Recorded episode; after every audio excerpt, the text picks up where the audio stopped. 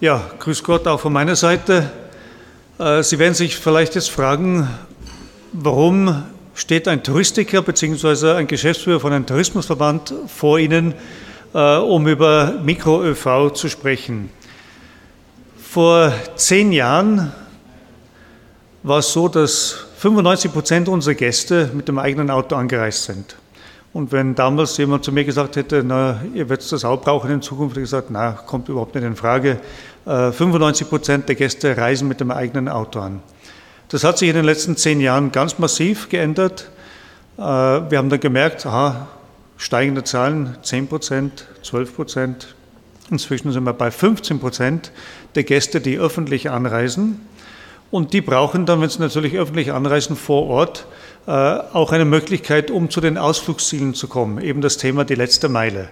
Und das war unser Beweggrund, warum wir uns jetzt mit den Mikro-ÖV auseinandergesetzt haben und das Traunstein-Taxi ins Leben gerufen haben, äh, weil wir einfach gesehen haben, unsere Gäste brauchen eine Möglichkeit, dass sie von, von den Zentren, von ihren Hotels, dort wo sie untergebracht sind, zu den Ausflugszielen zu kommen.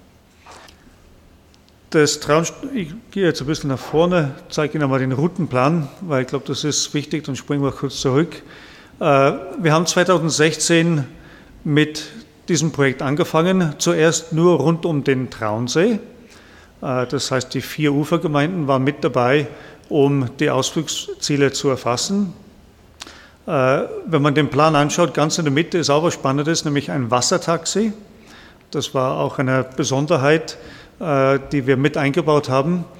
Die hat im ersten Jahr dazu geführt, dass viele, viele Gäste damit gefahren sind, so nach dem Motto, jetzt können wir günstig mit ein, mit ein Speedboat fahren am Wasser. Ja. Äh, das haben wir dann ein bisschen eindämmen müssen, aber da haben wir dazugelernt. Aber im Grunde genommen werden die Fahrten mit Taxis und Kleinbussen unternommen. Wir haben eine Dispo-Zentrale, die sitzt in Adnang-Puchheim äh, und wir betreiben das System von 7 Uhr in der Früh bis 20 Uhr am Abend, Montag bis Sonntag, also auch an Feiertagen.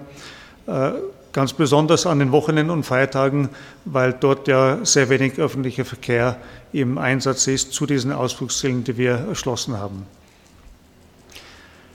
Wir, haben dann, wir kommen dann nachher noch zu den Zahlen, wir haben gesehen, eine sehr gute Entwicklung. Ähm, wir haben Kosten ähnlich wie bei, bei SAM für die kurzen Strecken von 3 Euro bis Maximum 7 Euro für die langen Strecken, äh, wobei bei uns die kürzeste Strecke in etwa 5 Kilometer ausmacht. Die langen sind sogar 15 Kilometer pro Route. Und wir haben dann aber auch entdeckt äh, in, im Betrieb, und da gebe ich den Vorredner auch recht, man braucht zwei, drei Jahre, bis sich sowas etabliert. Also nach zwei Jahren haben wir gesehen, wir haben steigende Zahlen, nach dem dritten Jahr ist es dann wirklich raufgegangen.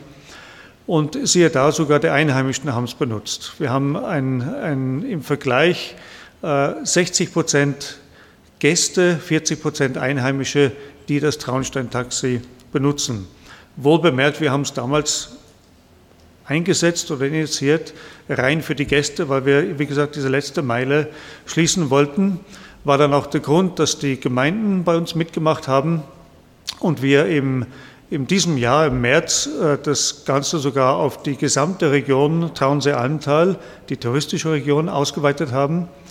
Äh, die Region ist sehr groß, 20 Gemeinden und 1000 Quadratkilometer groß. Und davon machen 13 Gemeinden jetzt mit. Äh, und wir betreiben 14 äh, Routen, die man da auf dem Routenplan sieht. Ja. Also eine spannende Entwicklung.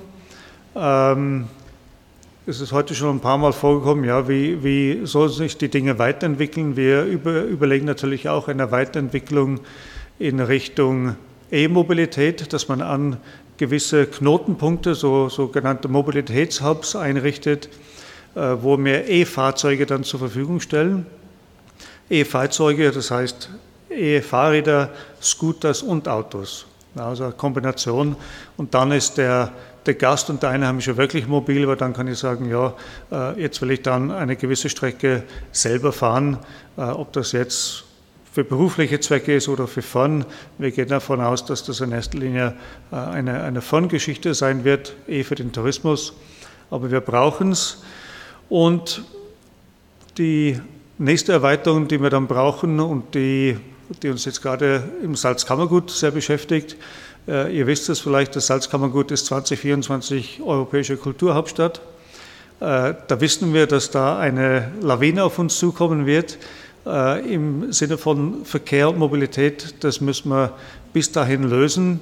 Das geht nur auch mit solchen Systemen, mit Mikro-ÖV, mit zusätzlicher Taktierung, auch bei dem normalen öffentlichen Verkehr, um das zu bewältigen. Und was wir dann auch noch schaffen müssen, ist die sprachliche Barriere.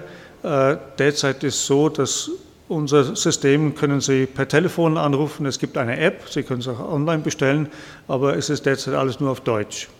Unsere Gäste kommen viele natürlich aus dem Ausland, die können Englisch, aber kein Deutsch. Äh, das heißt, diese Sprachbarriere werden wir in Zukunft auch lösen müssen, äh, damit wir hier wirklich ganz breit abgedeckt sind, sowohl im Online-Bereich als auch telefonisch. Ein paar Zahlen zum Vergleich, das ist immer ganz spannend. Äh, wie gesagt, 2018 äh, haben wir gehabt, jetzt muss ich die Brille aufsetzen, sonst sehe ich das selber nicht. So klein da. ja, wir haben äh, knapp über 2500 Fahrten gehabt, mit 4200 Personen befördert.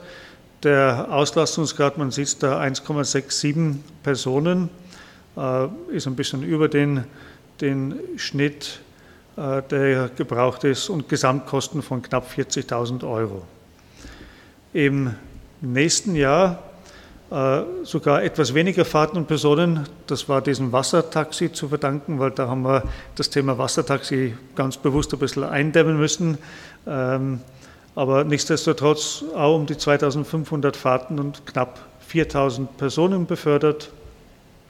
Besetzungsgrad sogar ein bisschen gesteigert auf 1 0,77 und die Kosten sind auch in etwa gleich geblieben bei 40.000 Euro.